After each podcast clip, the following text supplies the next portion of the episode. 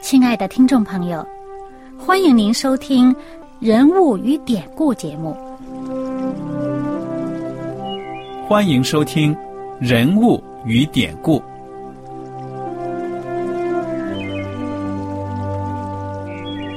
听众朋友们，当你读圣经的时候，不知道有没有过这样的想法？生活在几千年前的圣经人物，与我们这生活在二十一世纪的人有什么相关吗？那些古时候缔造了历史的伟人们，只是些令我们感叹而望尘莫及的对象吗？那些败坏了品德的小人和有负圣托的失败者，难道只是为了让我们嗤之以鼻吗？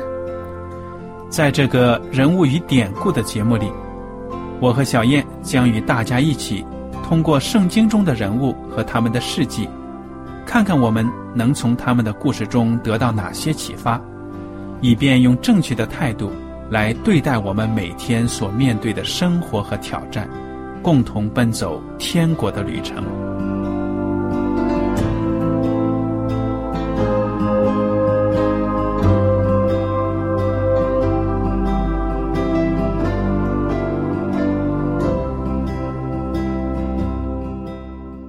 听众朋友们，你们好，我是艾德，我是小燕，大家好。很高兴呢，又能跟您坐在一起来研究圣经当中的人物和典故。我们上一讲呢，在结尾的时候已经跟大家讲到，上帝看到、听到以色列民在埃及所受的苦，他就下来呢，向摩西显现，告诉他呢，我拣选了你，我要让你呢去把以色列民领出来。我想在这开始的时候呢，再把上帝显现的这个场景呢，跟大家复习一下，因为实在是一个神迹。那么讲到呢，就是说这个摩西有一天又去放羊了，走到这个旷野，到了河烈山。嗯，这个河烈山呢，也叫西乃山，这是同一座山。那么耶和华上帝的使者呢，就从一处荆棘里面向他显现。怎么样显现呢？是一种火焰的方式。那么这个荆棘树呢，发出火来，有火焰，但是树本身并没有燃烧。嗯，你说这个现象多么神奇啊！对，老远就见到了，觉得特别新奇啊！这个摩西好奇，就去看一看。对呀。那么走到进到前边的时候呢，上帝跟他说话了，叫他的名字。那当时他一听到上帝叫他，他说。我在这里，那上帝就制止他，不让他再往前走了，说：“你不要进前来，当把你脚上的鞋脱下来，因为你所站的地是圣地。”哇！我们想到呢，这个让他脱鞋呀，我以前呢也觉得奇怪，怎么脱鞋呢？但是后来呢，发现呢，看一些资料呢，就发现呢，原来在那个年代呢，不是每一个人都有鞋穿的。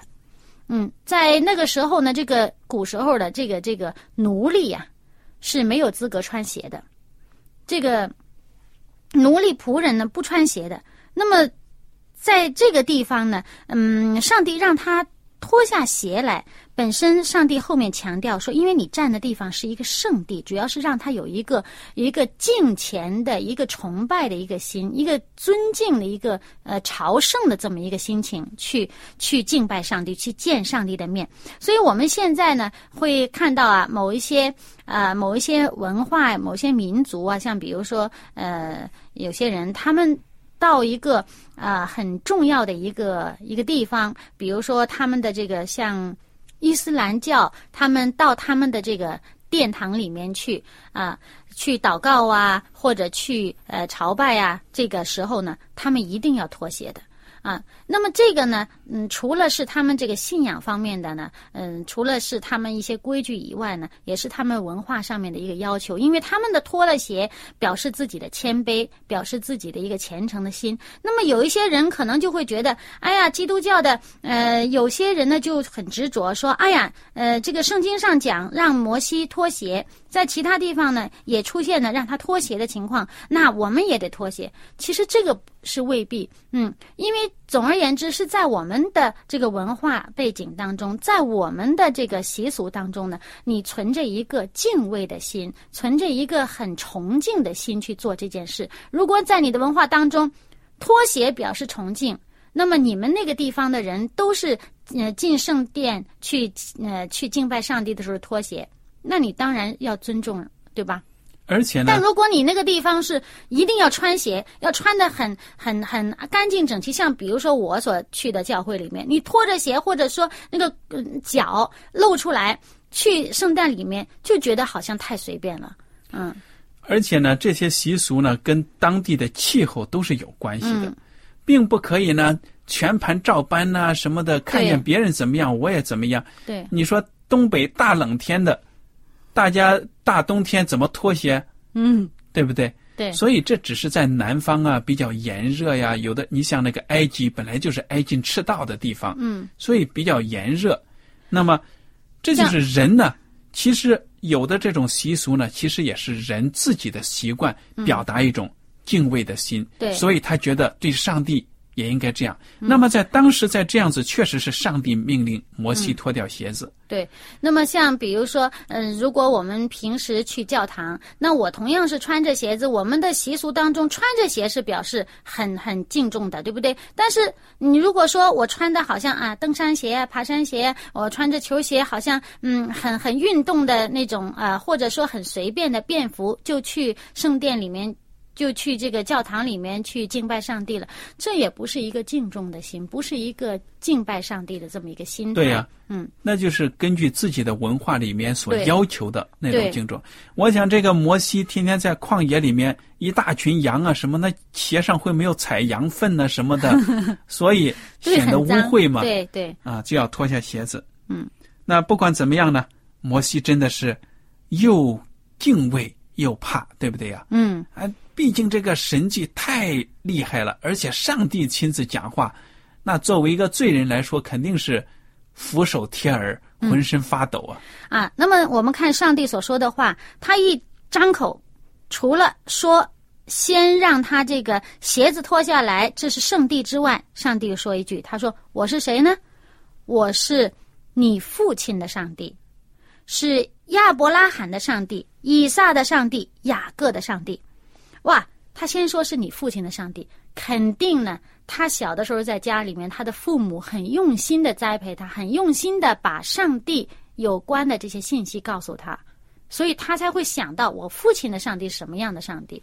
好了，上帝又说是亚伯拉罕的上帝，他会想到这个亚伯拉罕的事迹，想到上帝曾经向亚伯拉罕显现，怎么样带领他，怎么样给他应许。接着呢，以撒的上帝，他会想到亚伯拉罕、以撒、雅各，上帝在这几个很伟大的先祖这个身上所做的各种各样的工作和给他们的应许。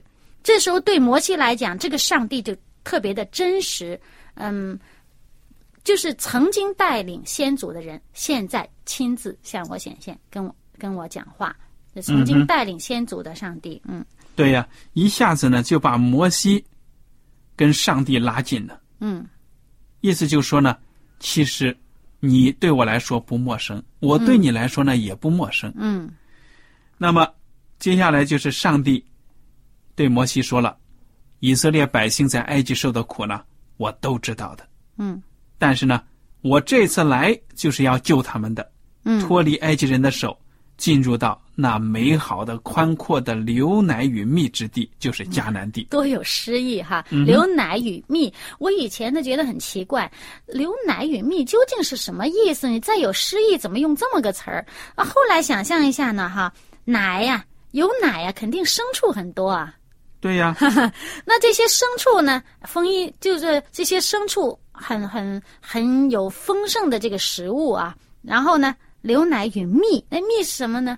有花儿才有蜜嘛。对呀，还有花果嘛，啊，对呀、那个所以很美的地方。对，植物、动物都可以在那里面享受到丰盛的这个供应。嗯，嗯，如果是在现在的话，上帝可能说：“我会带你们到一个地方，那里有自来水啊，你不用到井里面去打水了，啊，一拧开那就有。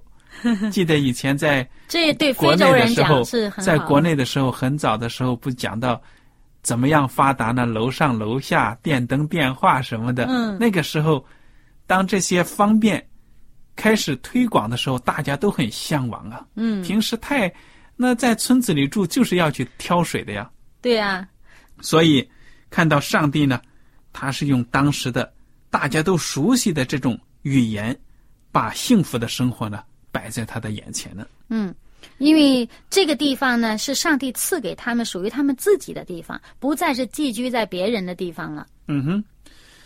那么，摩西呢，听到上帝要大显身手，心心里面肯定是暗暗的高兴啊。嗯没想到上帝说呢，故此我要打发你去见法老，使你可以将我的百姓以色列人从埃及领出来。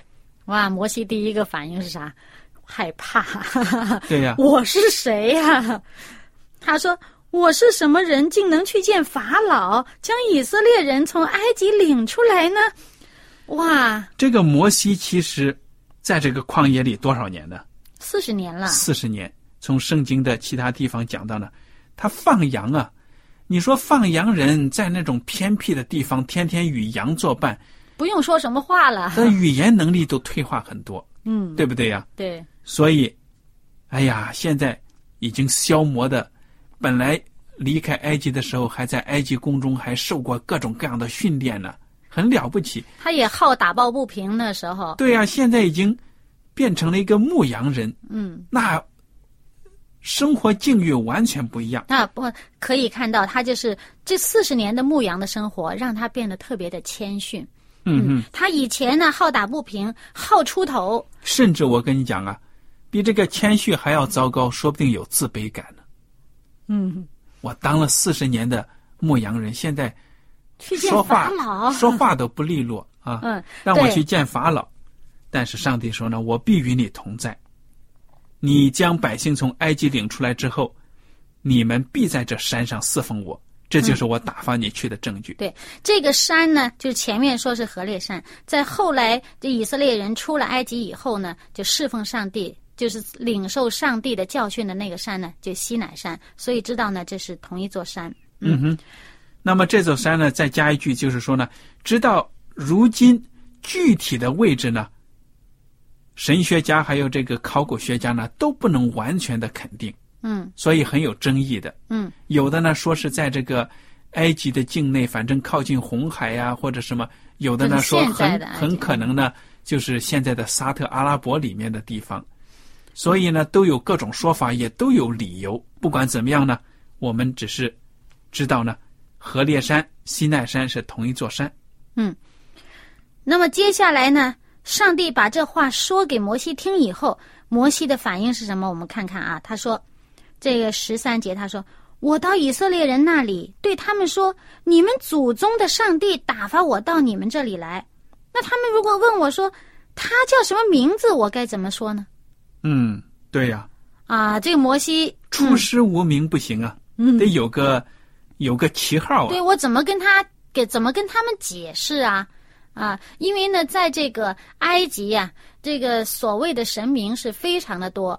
嗯，他们的名称也非常的多。我们看这些呃，这埃及古墓里面挖出来这些东西啊，很多东西呃都可以是他们的神明的。嗯那么在这个以色列人也有很多同流合污的人，虽然他们也有很多仍然坚定信上帝的人，但是也有很多人就已经不信的了，或者说呢，呃是呃，就是说两者都要啊、我什么都要，什么都拜的，嗯，那么这个时候呢，这摩西要求上帝给他一个确切的怎么样解释，从上帝的口里来说你是谁，嗯，但是上帝呢，确切的说，他没有名字的。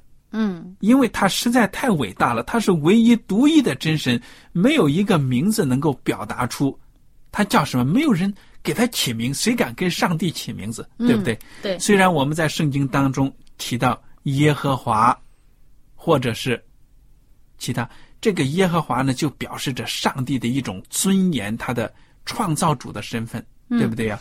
这上面呢，上帝，我们看上帝是自称什么呢？上帝自称说我是自有拥有的，嗯哼，就是我本来就有，不是人家让我有的，不是人家造我的，我本来就有，而且我永远就在的。嗯哼，嗯那么这里面就讲到上帝的这种嗯永远的这种神性和他这个永远不变的这个全能。嗯，因为世间再没有任何的人或者物呢是自由拥有的，对不对？嗯因为我们都是上帝创造的。嗯那么上帝接下来又怎么说呢？啊，上帝说：“你就对以色列人说吧，说那自由的打发我到你这儿来。嗯哼，那我们看这个埃及的那些神像都是人捏出来的嘛，人嗯刻出来、雕出来的嘛。对呀，所以上帝丝毫呢不会费口舌去解释我是谁呀，我叫什么呀。上帝说呢，我就是自由拥有的，你就这样跟他们讲。嗯然后接下来呢，上帝又对摩西说了，你去看，你嗯讲一下。嗯，这个在十五节，上帝呢就说啊，说你要对以色列人这样说：耶和华你们祖宗的上帝，就是亚伯拉罕的上帝、以撒的上帝、雅各的上帝，打发我到你们这里来。耶和华是我的名，直到永远，这也是我的纪念，直到万代。这耶和华就代表了这个自有拥有的这个性质啊。对呀，而且呢，上帝一再强调，也让摩西告诉以色列人：“我是谁？我就是你们祖宗亚伯拉罕、以撒、雅各，我曾经向他们应许的那位上帝，那位神。”嗯。而且呢，这里面讲到呢，直到永远，而且直到万代。嗯哼，那么我的名字要被纪念，直到万代。那么我的名字直到永远，我是不变的。我过去怎么样带领你们的先祖，怎么样赐福他们，怎么样应许他们，我如今也带领你们，赐福你们。同样的应许也落在你们身上。嗯哼，这个上帝接下来呢，就叫摩西回到埃及找那些以色列的长老，先给他们召集起来，嗯讲讲上帝的计划。嗯然后呢，就说你们一起去见法老，就这样子跟他讲：耶和华希伯来人的上帝遇见了我们，现在求你容我们往旷野去，走三天的路程，为要祭祀耶和华我们的上帝。我知道，虽用大能的手，埃及王也不容你们去。我必伸手在埃及中间施行我一切的奇事，攻击那地，然后他才容你们去。我必叫你们在埃及人眼前蒙恩，你们去的时候就不至于空手而去。但各妇女必向她的邻舍，并居住在她家里的女人要金器、银器和衣裳，好给你们的儿女穿戴。这样，你们就把埃及人的财物夺去了。嗯，上帝把将来要发生的事情呢，知道的清清楚楚，就是这样发生的。而且早早的告诉他们。啊，而且呢，在说这一段话之前呢，上帝也告诉摩西，让摩西对那些以色列人说呢，说我要把你们从埃及的困苦当中领出来，要到什么地方去呢？到那个流奶与蜜的地方，是一个你们所向往的地方，是一个好地方。嗯哼，所以上帝就拣选了摩西。那么摩西呢，仍然是千方百计的推辞。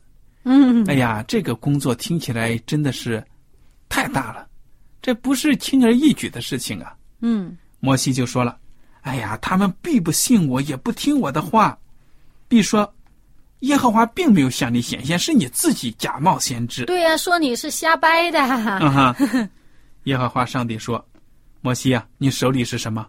嗯、是杖啊。”上帝说：“丢在地上。”摩西就把这个杖丢在地上，那杖子呢就变成了一条蛇我吓死了。啊！摩西吓得赶快跑开。耶和华对摩西说：“你伸出手来，拿住这个蛇的尾巴，它必在你手中仍变为杖，如此好叫他们信耶和华他们祖宗的上帝。”那么，摩西呢得到了上帝给他的一个显神迹的一个这种能力，对不对啊啊？和能力，对。嗯那么第二个神迹是什么呢？第二个神迹啊，就是除了这个杖之外呢，呃，上帝呢让摩西说：“你把你的手放到怀里边儿。”嗯哼，那摩西呢就把手放到怀里，谁知道一抽出来，哇，这手怎么都变白了，长长大麻麻风了，哇，这传染病这了得，这 这长了大麻风，这一辈子就完了。但是呢，上帝说：“你再把手放回怀里去。”哎，其实我们看到这里面哈，你想，哇，长了大麻风的手已经长了大麻风，我还往怀里放，这怀里本来没长嘛，敢不敢放回来？还有前面那个蛇呀，已经变成蛇了，已经是蛇了，不再是杖了，我敢不敢伸手去抓它的尾巴？嗯哼，哇，其实上帝就在这里磨练他的胆量啊！你你就去做，你照我的吩咐你去做，不管他是蛇会咬你也好，还是大麻风会会让你怕、让你生病也好，你照我的吩咐去做，我的赐福就在后面。这个蛇变成重新变成这个杖，这个、嗯这个手呢长了大麻风的手重新恢复。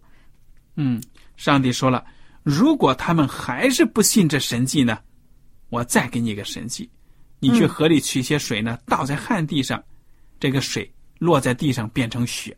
你看，上帝给他三个神迹。照理说信心应该很强了哈，嗯，谁知道摩西呢还在推脱。摩西就说：“主啊，我素日不是能言的人呢，就是我不会讲话，就是从你对仆人说话以后也是这样。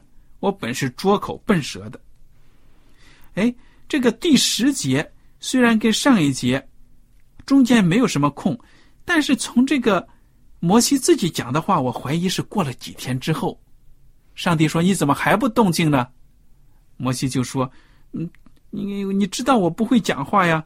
自从你对仆人说话以后也是这样，我的口并没有改变呢。嗯，不过这个是你的猜测哈。不过呢，我自己嗯、觉得呢，这也未必。但是呢，我相信你是从哪里看出来的？就是说，从你对我显现了，呃，从那个荆棘里面开始对我讲话了，到现在呢，好像也不是这么短的时间了。我到现在我还是笨嘴拙舌。嗯哼，他忘了呢，上帝是创造我们的上帝，他有能力呢，加添给我们力量和智慧。主要是他不敢担这个责任，他不敢担这个重任。所以，上帝就说，第十一节，我们来看看这个第三章呢，第四章这个第十一节，嗯就说了，耶和华对他说：“谁造人的口呢？谁使人口哑、耳聋、目明、眼瞎呢？岂不是我耶和华吗？现在去吧，我必赐你口才，只叫你所当说的话。”哇，上帝这个应许已经相当的明确，再明确不过了。他，你你们看这个摩西，他见了上帝的应许，得了上帝的赐福，说我必与你同去啊。他说我不配吗？我是什么人呢？上帝说我与你同去。好了，那他说这个我说的话，人家怎么信呢？上帝给他神迹，三样神迹，让他都可以在百姓面前做出神迹来，让人信。哎。他就说：“我不会讲话。”那上帝说：“我赐你口才，而且呢，赐你应该讲的话。嗯那是那就不是我自己讲话，上帝讲话了，我还怕什么？”摩西又说了：“他说主啊，你愿意打发谁就打发谁去吧。嗯，那么这个时候呢，上帝就发怒了。”嗯我想，上帝呢，他是有感情的，嗯。他也有发怒的时候，尽管他不轻易发怒，嗯。但是这个时候呢，他看到这个摩西简直是朽木不可雕一样，我都给你这么多神迹了，我都一再应许你了，你难道就真的不愿意去吗？其实可能这里边还有这个他这个信心的小啊，因为上帝说：“我与你同去吗？嗯我与你同在吗？而且你说话呢，我赐你应该讲的话。”他呢还不敢去。那上帝说：“那好了，本来我让你一个人去担的，让你一个人去，你别以为是你一个人去，实际上有我。但是现在呢，好吧，我再找一个人陪你去吧。”你你不是说不要我，呃，不是说不要我啊？你看不到我吗？不放心吗？那让你有一个伴儿，让你看得到的，那就是你的哥哥。嗯哼，那就是亚伦了。说呢，他是有口才的，我会让他当你的就是说呢，好像你的发言人一样，OK，你讲什么话呢，他就传出去。上帝呢，给他找来了一个这样的帮手，对不对呀？嗯，那么这个地方我们看十五节啊，上帝说：“你要将当说的话传给他，我也要赐你和他口才，两个人口才，上帝都要赐。”嗯而且呢，上帝说又要指教你们所当行的事。嗯哼，他要替你对百姓说话，你要以他当做口，他要以你当做上帝，你手里要拿着杖，好行神迹。嗯看看，上帝把一切真的是安排好了。摩西呢，已经是没有任何的借口了。